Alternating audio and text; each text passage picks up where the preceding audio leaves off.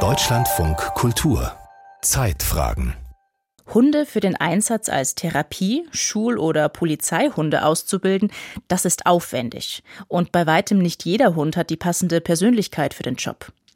Ein interdisziplinäres Forschungsteam aus den USA und Großbritannien hat einen Algorithmus entwickelt, der dabei unterstützen soll, frühzeitig zu erkennen, ob aus einem Hund ein Arbeitshund werden kann. Gefüttert mit den Ergebnissen zigtausender Fragebögen sollen wesentliche Charaktereigenschaften der Hunde vorhergesagt werden.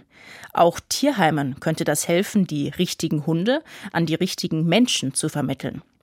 Unser Autor Thilo Schmidt hat sich das mit Bommel angeschaut, seinem eigenen Hund, und dazu eine Hundetrainerin in Brandenburg besucht. Bommel ist ein Golden Doodle, sieben Monate alt, hat weiches, weißes Fell, ist neugierig, gechillt, verspielt und hat keine Angst vor Menschen, also so, wie man sich einen Schulhund vorstellt. Oder gar einen Therapiehund. Das kann Ariane Ulrich herausfinden. Und jetzt fasse ich ihn an. Ich fasse ihn über den Kopf, touch ihn so ein bisschen auf den Kopf, halte ihn fest, nehme ihn mal ein bisschen hoch. Oh, du bist toll, klasse machst du das. Und er sagt, oh, du bist ganz schön gruselig, Ariane, warum machst du sowas? So gut kenne ich dich ja nun auch wieder nicht. Also er zeigt ein bisschen Meideverhalten, hechelt stark, versucht wegzukommen, macht aber alles freundlich. Ne? Er sagt nicht, ich beiß dich gleich, wenn du weitermachst. Er wird nicht steif, er starrt mich nicht an. Er findet es nur doof, das ist auch sein gutes Recht. Ähm, deswegen mache ich das auch, um zu gucken, wie er in einer Situation reagiert, die ihm nicht gefällt. Ariane Ulrich ist Hundetrainerin im brandenburgischen Zossen. In ihrer Hundeschule Mensch-Hund werden unter anderem Schulhunde ausgebildet. Also solche, die zum Beispiel um die Schüler herumschleichen und sich streicheln lassen. Um herauszufinden, ob Bommel dafür geeignet ist, würde Ariane als nächstes schauen, wie er auf Geräusche oder in Stresssituationen reagiert. Denn ein Schulhund darf unter keinen Umständen aggressives Verhalten zeigen. Jetzt lasse ich ihn wieder los.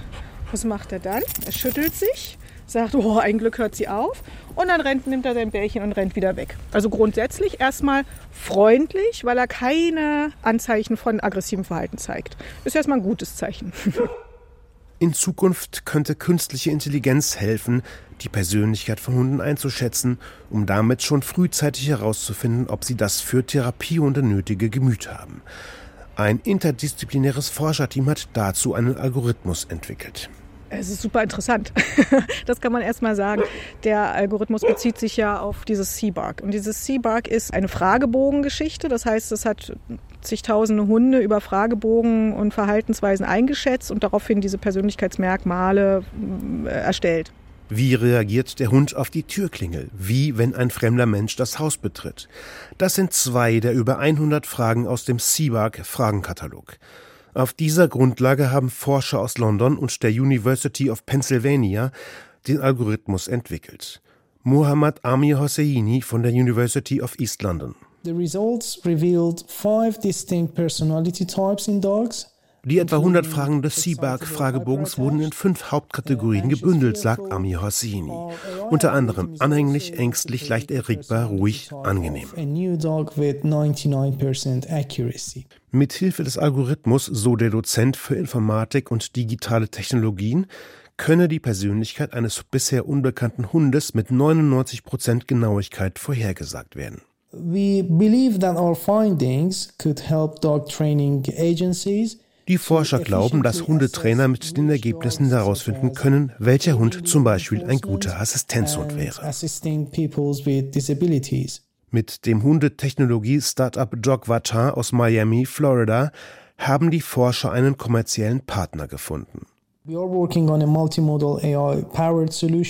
Körpersensoren sollen Bewegungsdaten und psychologische Messwerte der Hunde mit dem Algorithmus abgeglichen werden, um so bessere Trainingsergebnisse zu erzielen.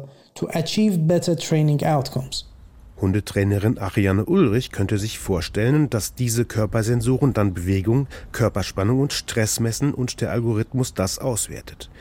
Aber jeder Algorithmus ist eben nur so gut wie die Datenbasis, mit der er befüllt wurde.